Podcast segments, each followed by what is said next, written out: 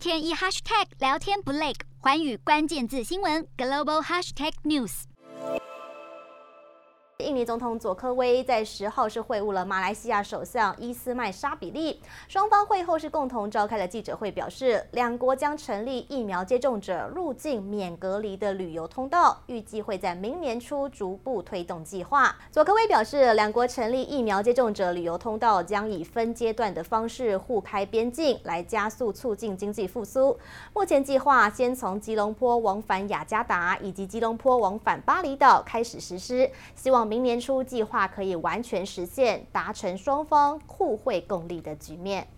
瞄准新南向商机，剖析东南亚发展。我是主播叶思敏，每周五晚间九点记得锁定。看见新东协就在环宇新闻 MOD 五零一中加八五凯播二二二及环宇新闻 YouTube 同步首播。